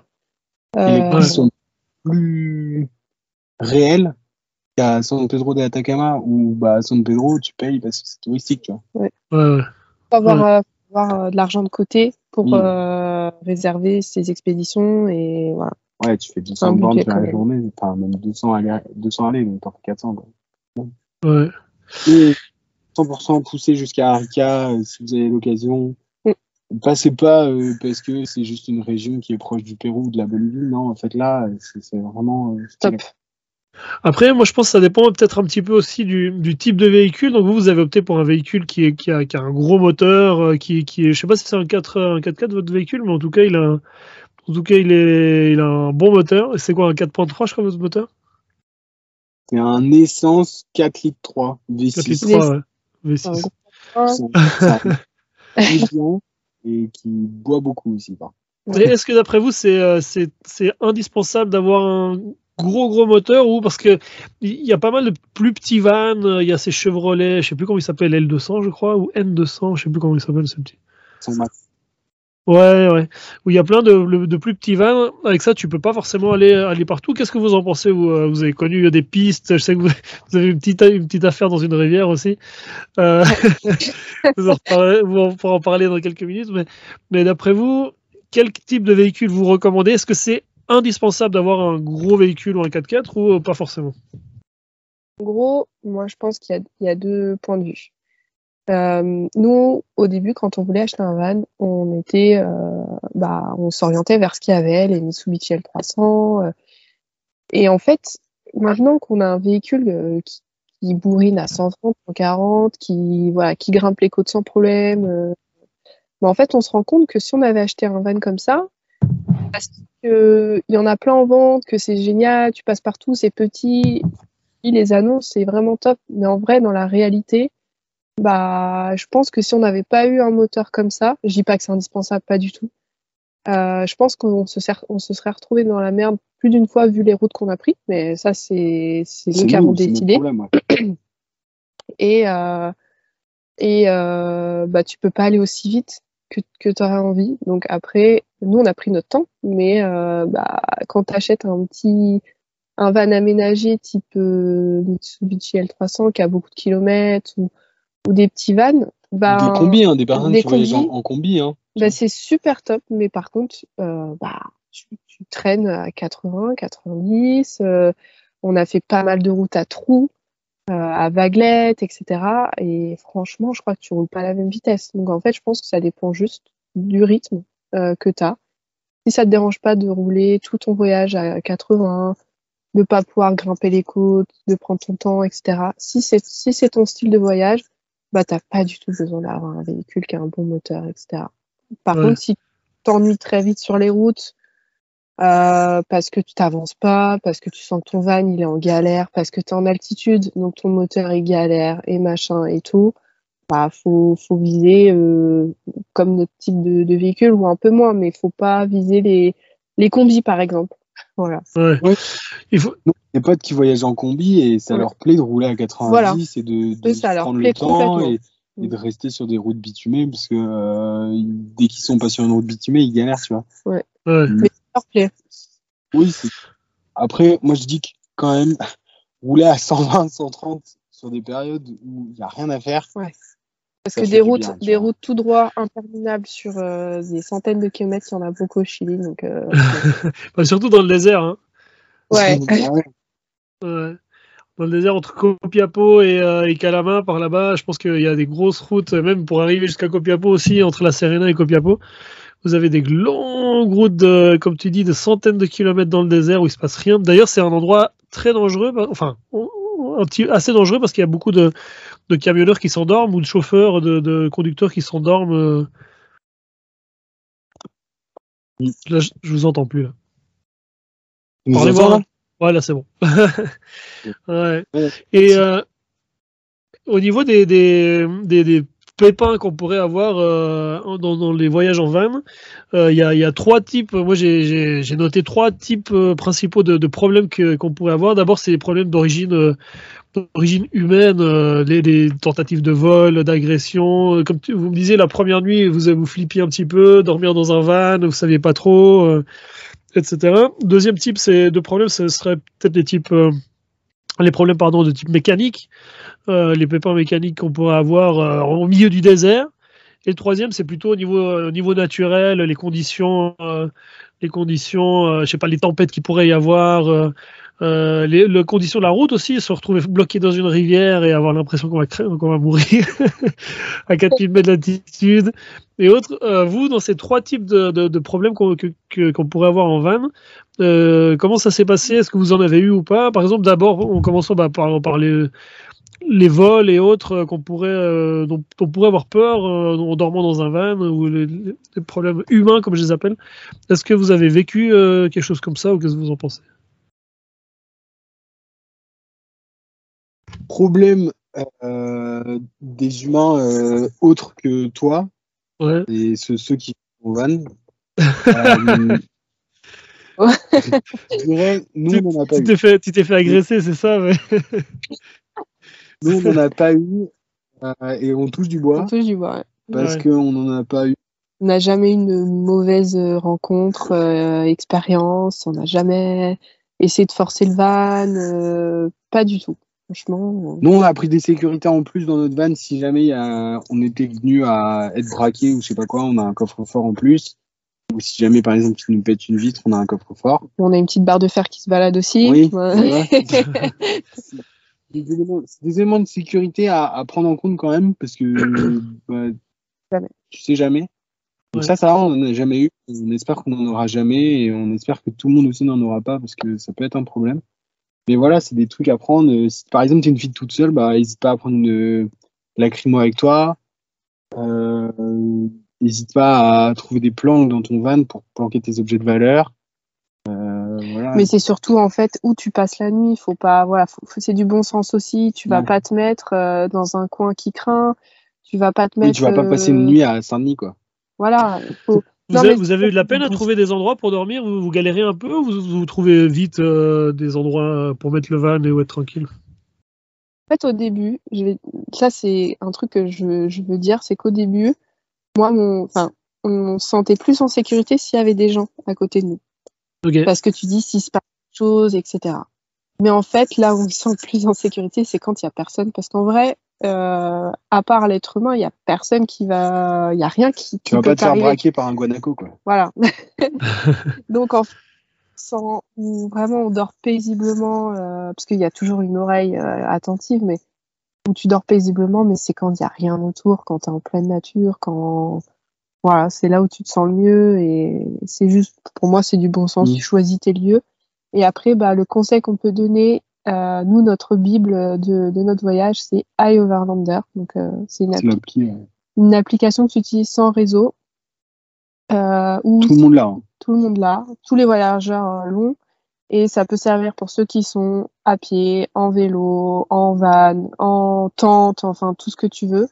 Et en fait, tu as tous les points, donc tu as les points qui sont référencés par les gens, donc par la communauté, où il y a des douches, où il y a des, des mécaniciens, où il y a des lieux pour dormir, où il y a des lieux pour dormir en tente, en van, euh, où est-ce qu'il y a des hostels, où est-ce qu'il y a des hôtels, où est-ce qu'il y a, je sais pas moi, des, des points dangereux aussi, des, des quartiers qui craignent un peu, ou alors des conditions météo qui ici sont plus dangereuses qu'ailleurs, Les commentaires sur les expériences qu'ils ont eues. les restaurants, euh, et ça franchement, euh, bah, tous les jours on s'en sert pour savoir où on va dormir. Si... Par exemple, ça peut être intéressant parce que dans certaines grosses villes, tu as des zones où il est marqué que c'est dangereux, tu vois. Ouais. Par Ouais. exemple, euh, à Calama, euh, y Bah, on a su euh, qu'on passerait jamais de nuit là-bas. Ouais, voilà.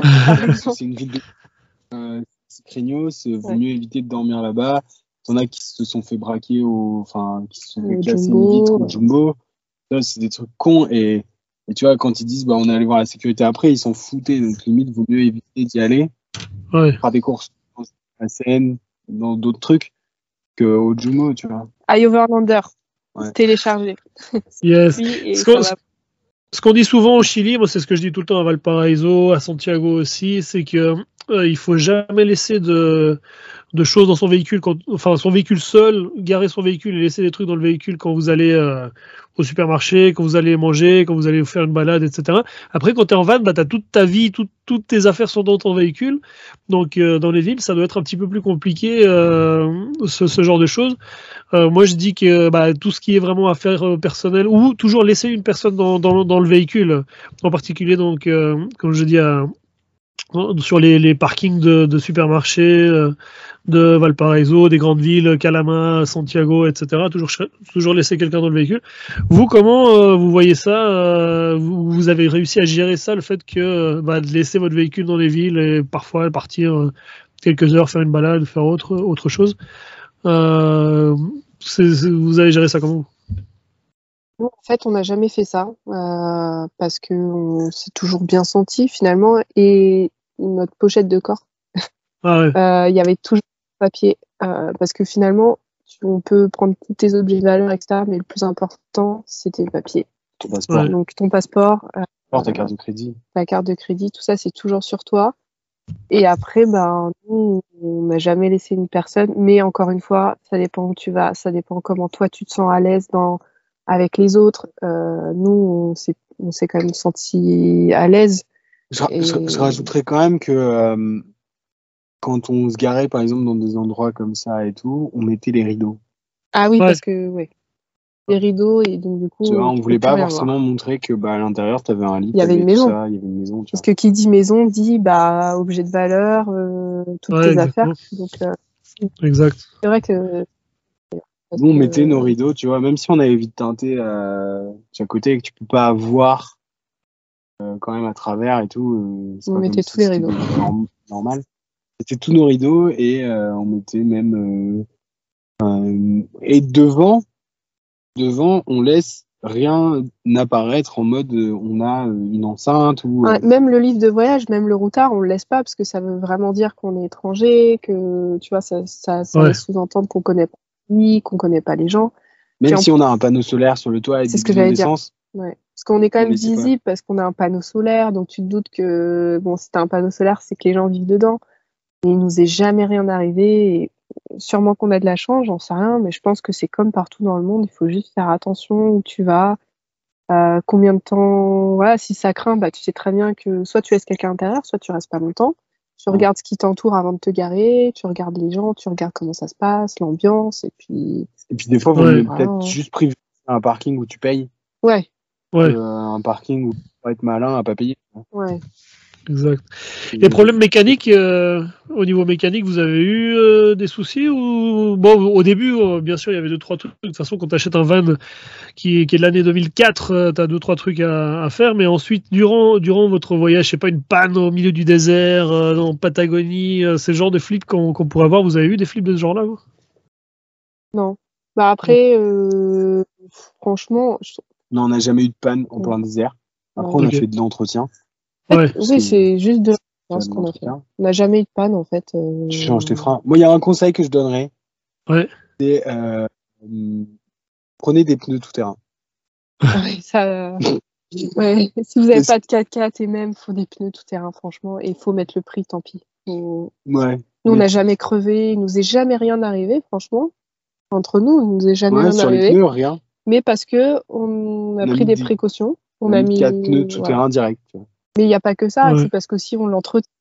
Je veux dire, les niveaux, on les check, euh, on check tout et il faut tout noter. Quand tu changes un truc, faut le noter.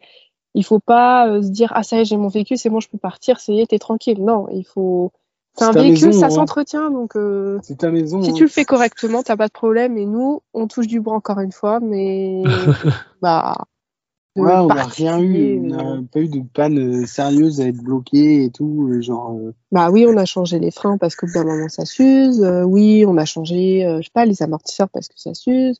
Tu vois, c'est que de l'entretien, mais finalement, Ouais. euh, au, Mais début, était- c'est sûr quand véhicule, au début, bon bah t'as deux trois euh, bricoles qui t'arrivent, hein, euh, comme on était resté bloqué au, au jumbo. euh, une fois, on est, on est, on est tombé en rate de batterie. On a réussi à repartir parce qu'on a une batterie secondaire et qu'on a, on a fait un pontage et tout. Tu vois, parce que j'avais laissé les phares allumés. Tu vois, Ah ouais. mais genre, euh, finalement, on est tombé sur beaucoup de, de personnes, Ouais. de locaux qui viennent nous aider et euh, qui euh, ont des outils dans leur, euh, souvent dans le nord, tu vois, par exemple dans le désert et tout, bah, Ah ouais. t'en as beaucoup qui ont une caisse à outils et qui peuvent venir te dépatouiller. Ouais. Et d'ailleurs, il y a un- une idée reçue comme quoi les gens du Nord sont moins sympas que les gens du Sud. Euh, franchement, moi, je vois pas, je vois pas la différence. Avec ça. Et les gens. les gens du euh, sud, ils veulent plus ton argent. Parce que tu sais que tu. Non, mais dans le Nord, franchement, ils sont tellement contents de- Ouais. aussi de voir des touristes. Bon, il y en a qui font un peu la tronche. Ils ont pas moins l'habitude peut-être que dans le Sud. Mais franchement, euh, on nous a toujours aidés si on avait quoi que ce soit. Franchement, les gens sont. Et on a aidé aussi. Et on a aidé ce aussi, qu'il faut dire aussi à d'autres, c'est que bah si tu vois quelqu'un qui est en galère ou quoi, enfin tu peux t'arrêter. Toi, dans ton voyage en van, ça va pas te prendre plus de temps, sauf si tu as un impératif. Et ça te fait des connaissances Ça te après. fait des connaissances, gardes toujours te contact avec les gens. Et puis euh, les gens, les gens apprécient que toi, étranger, tu viennes les aider parce que par exemple, nous, on a vu une famille qui était en galère à San Pedro de l'Atacama embourbée. On a été les seuls à les aider. Ouais, ça Et il y a beaucoup de impressionnant. Chiliens qui sont passés et qui ne les ont pas aidés, tu vois. Et ça, je pense, parce que c'est le côté un peu touriste et tout, parce que ailleurs, c'était pas comme ça. Et, et Ouais. finalement, on est resté en contact avec eux, ils nous ont invités à Noël, ils nous ont invités au jour de l'an, enfin, on peut vraiment faire des bonnes rencontres aussi en aidant les gens, et ça, il faut pas, faut pas oublier que nous aussi, on peut aider. après, C'est une grosse partie du voyage, ça. Ouais. Ouais, c'est une grosse partie du voyage, c'est les rencontres et c'est ce qu'on perd parfois un peu quand on voyage en couple aussi ou en groupe où, euh, finalement tu as, moins de rencontres peut-être que ou, ou même en van d'ailleurs hein, euh, parce que vous êtes moins peut-être dans les auberges euh, etc vous êtes plus euh, comme tu disais en autonomie et, bah du coup là ça vous a permis de faire des rencontres et tout c'est cool. Effectivement pas, payez- pas hésiter d'aider euh, surtout euh, dans les endroits un peu extrêmes comme le désert euh, comme euh, la Patagonie et autres où où, euh, où, bah, euh, où on peut tous avoir des grosses galères. Quoi. Et, euh, Et même si t'as aidé, c'est quand même sympa de t'arrêter Ouais. parce que tu peux proposer de l'eau. Enfin, tu, Ouais, vois, ouais. tu vis en vain chose à tu vois. T'as pas, exact, même si t'es pas le dieu de la technique, t'as as des trucs à proposer. exact. Et, euh, et genre grosse galère euh, au niveau naturel, peut-être au niveau de la, au niveau de, de la route, vous avez. Bon, j'ai eu droit à la version longue de, de votre euh, de votre péripétie. euh, si vous arrivez à faire la version résumée de ce qui vous est arrivé pour pour pas que ça arrive à d'autres. Euh, dans, euh, dans le désert d'Atacama, euh, là où vous n'avez pas trop rigolé. Je- là dans le sud, parce que vous, vous m'en aviez parlé quand on était, quand vous étiez repassé par Valparaiso, du coup, avant d'aller en direction du sud. Euh, dans le sud, vous avez eu d'autres pépins, d'autres problèmes au niveau, au niveau naturel, au niveau de, de la route ou, ou ça allait? Non, après, ça n'exclut pas que les routes sont horribles à certains moments, mais euh, Ouais. sinon, il nous a rien, rien arrivé. Ok, Non, et puis dans, dans le sud, ta région de la Patagonie, t'as qu'une route. ok. Donc, ouais, euh, clair. Il y a du- passage et tu, si tu tombes en galère, tu peux plus facilement trouver des gens et de l'aide. Et du coup, qu'est-ce qui vous est arrivé dans le nord où vous avez failli mourir Euh, Je bah, trouve. Ouais, on va faire un résumé. En gros, bah, on a voulu visiter la lagune dans le nord, donc c'est vers Arica en plus. Enfin, avant. C'est à la limite entre la région d'Arica et d'Iquique. Et en fait, on a voulu voir donc l'endroit où il y a la Laguna Verde, Amaria et Roja. Et La donc, plus importante, la euh, Roja. ouais, c'est la plus impressionnante. euh, et bref, du coup, on y va. Et en fait, euh, il y, a, il y a plein de conseils du coup et de morale euh, suite à cette histoire parce que finalement, on a voulu s'y rendre et on s'est retrouvé en fait dans un flanc de côte avec un chemin rempli de, de pierres, donc pas des cailloux, des pierres. Euh, et impossible de faire demi-tour. Euh, donc le van il tapait de partout, etc. Donc on a fait beaucoup de kilomètres comme ça. Donc euh, on vous l'a fait courte, mais c'est très très long. Euh, voilà, pour faire, je sais pas, pour faire 10 km, combien de temps on mettait Bah, 10 km, c'était 2 heures. Voilà. Donc pour vous, pour vous donner un ordre d'idée à quel point c'était 5 euh, km et, et au Chili. Voilà. Ouais, c'est Même, ouais, voilà, c'est ça. Et puis, il faut savoir aussi qu'au Chili, il n'y a pas forcément, même, euh, je dirais à 90-95% d'indications qui vont te dire euh, la route est en mauvais état. Donc, euh, bah, t'y vas au culot. N'y va et- pas si t'as pas de 4x4. Voilà. Genre, y- on a vu qu'une fois un panneau. Mais vous, votre, du coup, euh, votre plan, vous disiez qu'il y avait une route qui partait, qui pouvait vous permettre de faire le tour, et euh, quelqu'un vous a dit de pas le faire, c'est ça? Bah, Non. non, il y a au pas un dé- gars enfin, en 4x4. il y a- il y a une route, en fait, il y a, il y a, hum, t'as, t'as le chemin pour y aller, c'est en venant d'Iquique, et c'est là où t'as euh, tous les tours opérateurs qui y vont. Et donc, ils prennent Ouais. cette route qu'on a prise au début, et c'est celle-là où on finit à 5 km heure. Donc, peut-être qu'on n'avait pas le bon véhicule pour faire cette partie-là. Ouais. Bah, rouler sur des pierres, je pense que c'est pas donné à tous Et les je pense qu'il véhicules. faut, faut un gros 4x4, quoi, véhicule garde un gros machin. et. Ouais. Et nous, on n'avait pas forcément ce, le véhicule euh, adapté à cette situation-là. Et finalement, on s'est, on s'est approché de la lagune. Déjà, on était tremblant, Ouais, on était épuisé, épuisé. Parce que l'heure tournait, donc ça aussi, il faut noter, c'est qu'il faut prendre en compte les facteurs de jour et de nuit. Parce Ouais. que quand la nuit arrive et t'es à 4000 mètres, et t'es en pleine pampa du, comment ça s'appelle, du, L'altiplano. l'altiplano, euh, bah, c'est pas très drôle. Et finalement, on a, on, on l'a vu de loin, donc, euh, Ouais, on est arrivé en fait à 18h, je crois, sur le, site là, et on, a, on s'est arrêté à 2 km parce qu'on n'en pouvait plus de la route. Et on était à 200 km d'une grosse ville. Euh, L'essence aussi, ça continuait de, de partir. Ouais. On est loin de tout. Il n'y a pas d'habitants. Il n'y a rien à part toi et ton van. Il n'y a même pas d'animaux. Voilà, Il n'y a rien. Donc, euh, quand t'en es à là, c'est que c'est un peu chaud. Et l'heure tournait et euh, ben, on a voulu continuer la route. Euh, et en fait, on s'est embourbé une première fois, on s'en est sorti vite. Une deuxième fois en pleine montée dans des pierres à flanc de côte, c'est pareil, ton véhicule il patine, enfin bon, c'était un enfer. Il galère, tu sens que tu sens que la montée est trop haute pour lui. Et pour ça, on a un, on a un gros sac, hein. Ouais. Donc c'est pour ça euh, aussi, euh, le choix du véhicule est, est important. On, en- on en a fini pour- par s'en sortir. Et puis la troisième fois, là, on a été complète. C'est qu'on Ouais. a, on, en- en fait, on était tellement apeurés, on en pouvait tellement. Là, c'était déjà la nuit, là, non Donc là, il faisait nuit et on a été bête parce qu'on a continué la route. Le- la chose à surtout pas faire euh, de nuit parce que finalement, on s'est trompé de route. Parce que de nuit, bah, tu vois, en fait, on était en pleine nature aussi. Il faut se le dire que c'était pas ni une route euh, avec des, des, des cailloux, du gravier. C'était du sable. Il y avait de la nature partout. Fallait limite, c'est toi qui te, te frayais ton chemin. Même si t'avais ta- un peu dans la rivière, un peu genre qui suit la Ah, rivière, euh, horrible, euh, horrible. qui est un peu spécial, tu vois. Et finalement, euh, bah, on s'est embourbé du au coup lieu de un à cours, gauche, euh, on a continué tout droit, tu vois, le truc à la con. Et en fait, en continuant tout droit, on est tombé dans la rivière et on s'est bloqué dans la rivière. voilà, en pleine nuit, donc l'eau évidemment a gelé. Donc toi déjà tu es au bout, mais vraiment parce qu'on au bout, de merde. du rouleau, et là tu te dis ça y est, je suis bloqué dans une rivière. Alors là c'est Impossible, impossible d'aller devant, impossible d'aller derrière. Tu vas sous le moteur, t'as des pierres qui bloquent, des barres stabilisatrices. T'en sors tu te mets à genoux, euh, à genoux dans l'eau, Tu galères. Enfin, bref. tu creuses avec tes mains, bah t'es instinct de survie, là tu donnes tout ce que t'as. Franchement, tu t'as pas envie de finir là-dedans. Euh, et puis Et on a eu un bah coup de chance parce que finalement, on a sorti toutes les pierres qui bloquaient vraiment euh, le van. Et là, euh, on a donné un dernier coup d'accélérateur en marche arrière. Bam, on est sorti. il était on a dit, euh, Il on était arrête. euh, On a 20 dit, on arrête de- de 21h30, rouler. 22h, c'était n'importe quoi, on n'aurait jamais dû faire ça. Et, et finalement, Vous on étiez bloqué posé dans la rivière, quoi. Mais la rivière, euh, et vous sentiez genre l'eau qui vous poussait contre le van, euh, qui. euh, vous, vous risquez d'avancer. Non, parce que c'était pas une- C'était c'était un petit cours d'eau. Ouais. Mais, euh, Elle quand- était suffisamment large. Faisait la Elle était largeur large. du van, tu vois. Ouais. En plus, tu vois. Euh, nos, nos quatre pneus étaient dans l'eau.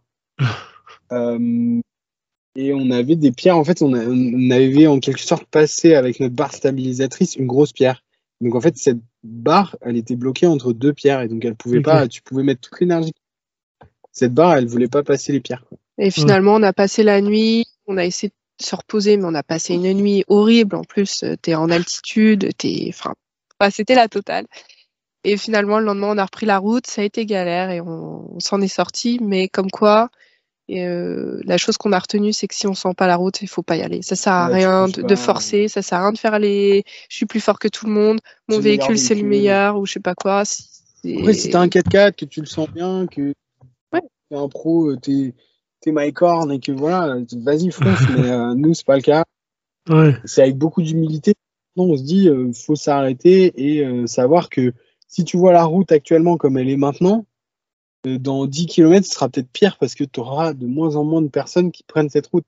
ouais. Et donc, il faut t'arrêter, quoi. Tu t'arrêtes, tu fais demi-tour, tu vas avec une agence qui peut t'emmener. Ouais. Et puis voilà.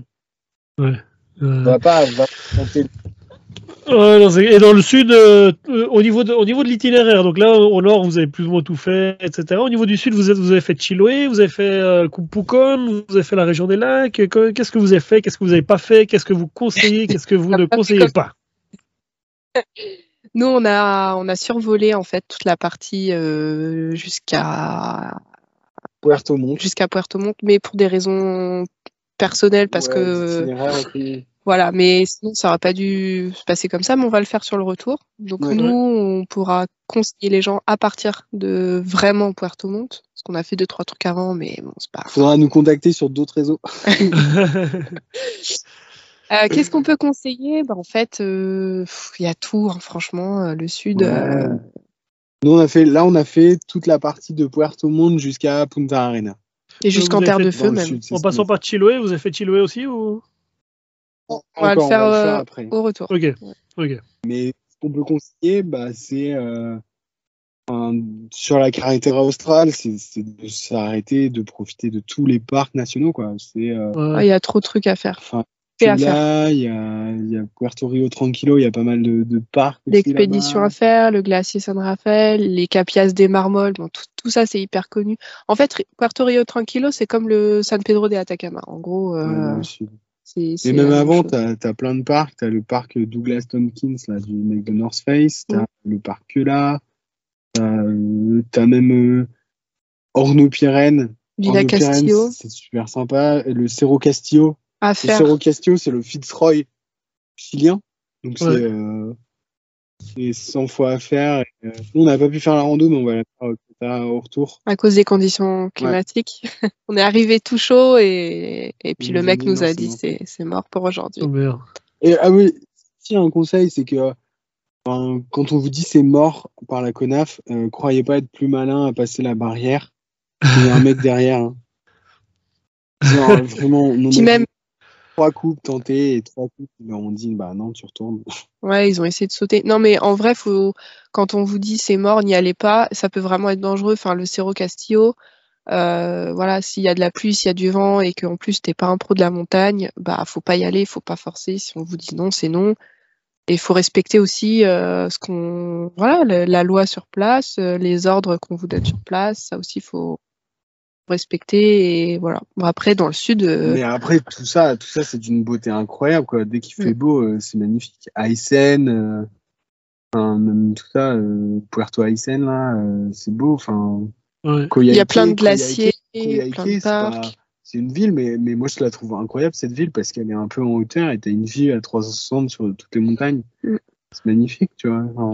Et ensuite, il y a un moment où la route, bah, vous pouvez pas continuer par la route en direction de, du sud de la Patagonie, donc c'est ou par l'Argentine, mais là la frontière était fermée, ou alors du coup euh, ferry. Et euh, vous, c'est l'option que, bah, la seule option qu'il y avait, donc c'est ce que vous avez fait. Ça s'est passé comment? Vous avez dû réserver à l'avance euh, Le ferry, ça prend combien de temps? Moi, je l'ai jamais fait ce ferry. franchement, les, alors en période d'été touristique, il faut réserver plusieurs mois à l'avance. Il faut pas avoir peur de réserver beaucoup de temps en avance, puisque nous, on a réussi à choper qu'un qu'un aller, pas de retour. Euh, et c'était. Oui, mais c'était en décembre, euh, et là, on est fin janvier. Et euh, tout est plein. donc là, de ce qu'on a lu, les gens font la queue pendant plusieurs jours, en espérant qu'il y ait un désistement, etc. Donc il faut tout réserver à l'avance, surtout si vous êtes dans la période décembre à mars. parce que franchement, là, c'est. On n'a jamais vu autant de touristes euh, depuis qu'on a commencé notre voyage. Il faut, leur dire, faut leur dire de venir à Valparaiso. Ouais. Allez dans le nord. Allez dans le nord. c'est ça. Faites le nord. Non, non, non. En fait, euh, pour aller jusqu'à Punta Arena, tu as deux solutions. Ce que tu as dit, tu as le ferry qui part au bout de la caractère australe ou tu as l'Argentine. Puerto Yungay ou tu as l'Argentine. Le ferry, tu le réserves sur Tabza, je crois. Ouais, Tabza. Et puis c'était nickel. Hein, Tu euh. payes avant. Euh, si tu as un route, tu payes moins cher.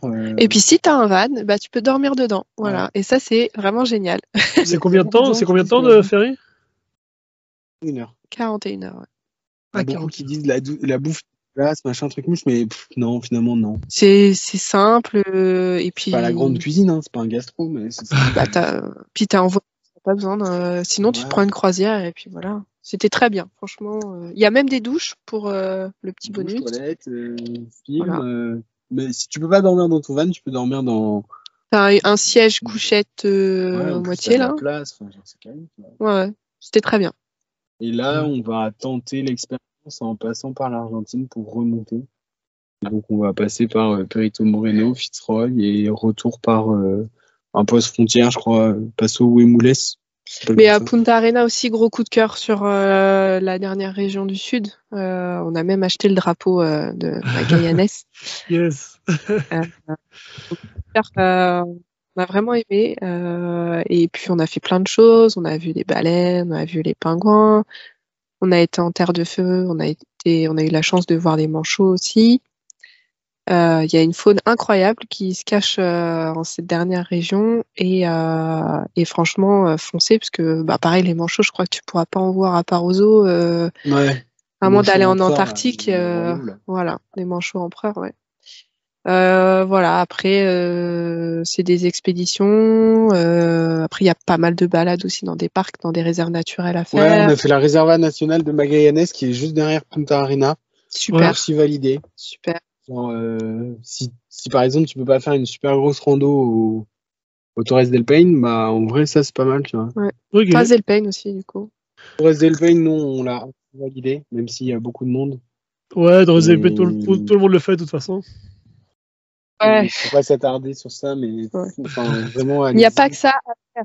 Il n'y a pas que ça à faire. Il y a plein Après, de si Ouais, du W en de foncé, quoi. Ouais. Mais pareil, réservé.